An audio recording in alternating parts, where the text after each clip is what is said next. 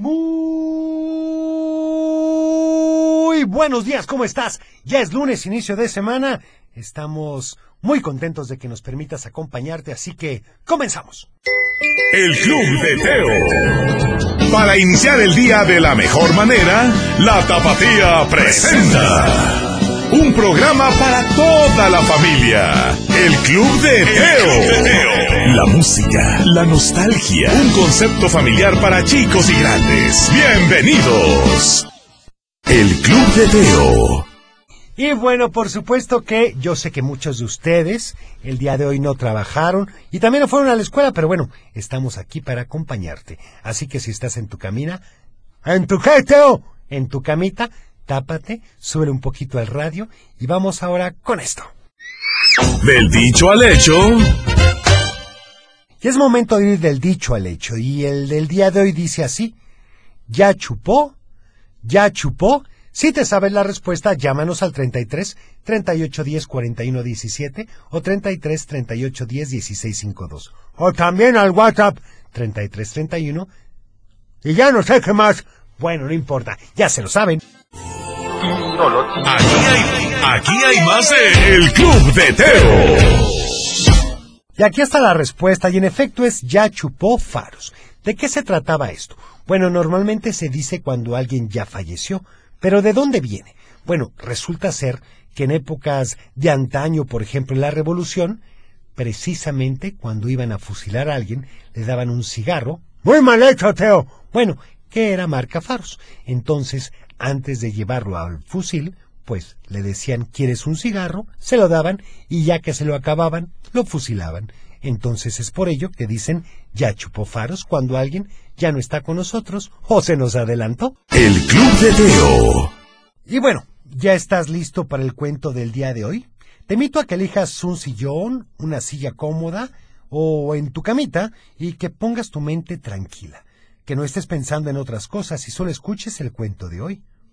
A ver, Teo, ¿vamos a escuchar un cuento o es día de meditación o qué? Bueno, bueno, llámalo como quieras, abuelo. El chiste es estar en paz. Uy, así me dicen siempre. Abuelo, ya estás en paz. Ay, abuelo, no lo dudo, pero me refiero más bien a estar tranquilos y relajados, porque hoy vamos a escuchar un cuento acerca del valor de la paz. Esa es una palabra que escuchamos todos los días, por todos lados, pero ¿será que en verdad lo entendemos? Pues más o menos porque la paz es estar en quietud, la que se logra a través del orden y donde no hay conflictos. Entonces, los que están cerca de mí nunca están en paz, pero ¿a poco se puede lograr? Claro que se puede, abuelo. Lo importante es estar todos de acuerdo para lograrlo. ¿Quieres saber cómo? Pues quédate conmigo para escuchar este cuento. Sale, y yo me voy a quedar en paz para escucharlo. Muy bien, abuelo. Bueno, pues esta historia tiene tiene mucho tiempo, pero mucho, ¿eh? Cuando todavía no existían los coches, ni las televisiones, ni los hornos de microondas o los celulares, ni los videojuegos, ni los chocolates, es más, ni las computadoras. Hoy pues no existía nada, o sea, nos vas a hablar de una época en donde no había ni personas. No, bueno, no exageres, pero es que el mundo no era como es ahora. No había coches, pero había caballos. No había televisiones, pero sí había compañías de teatro. No había hornos de microondas, pero se cocinaba con leña. No había teléfonos celulares, pero había mensajeros. Tampoco videojuegos, pero todos jugaban juntos a otras cosas. Y bueno, no había chocolates, pero había pais. No había computadoras, pero había tinta y pergaminos para escribir. Ah, ya me habías asustado. Pensé que tu cuento iba a ser puras plantitas y tierra y uno que otro dinosaurio. No, abuelo, pero sigamos con el cuento. Bueno, pues en esa época, con tantas cosas diferentes, ah, había un pueblo por ahí chiquito en el que vivían puros guerreros, siempre esperando el momento de pelear. Todos los días los entrenaba un gran guerrero, al que por cierto nunca le habían visto la cara, y los tenía seis horas al día practicando tácticas de guerra para que estuvieran preparados. Todos los hombres eran guerreros desde pequeños, Apenas nació un bebé, hombre o varón, en el pueblo y el herrero lo iban a medir para calcular más o menos cuánto iba a crecer y sus medidas para cuando cumpliera 16 años. Desde que nacían, comenzaban a hacerle su traje y sus papás lo entrenaban para que fuera el sucesor de Tarik, el guerrero entrenador, porque él Les había dicho que un día él se iría a vivir a otro pueblo para descansar, pero otro tendría que quedarse en su lugar.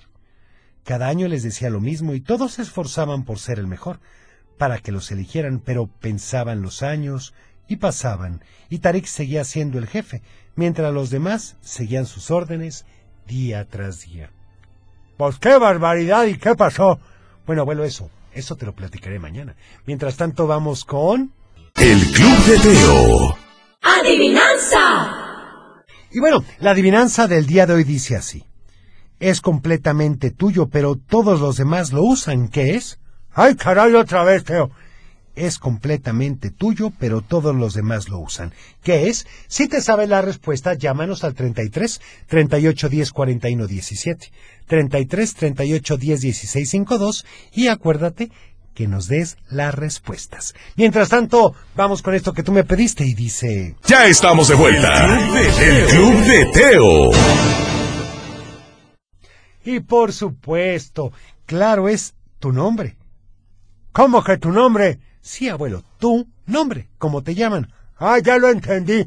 Claro, es completamente tuyo, pero todos los demás lo usan, pues claro, para llamarte. Es tu nombre. Me quedó claro, Teo. Vamos con otra canción mejor. El Club de Teo. Y bueno, ha llegado el momento de despedirnos. Gracias por haber estado con nosotros. Mañana, si Dios nos lo permite, estaremos en punto de las 7 de la mañana, porque mañana es día de Pídela cantando. Así que cuida tu corazón. Nos vemos en tu imaginación y como siempre te deseo paz.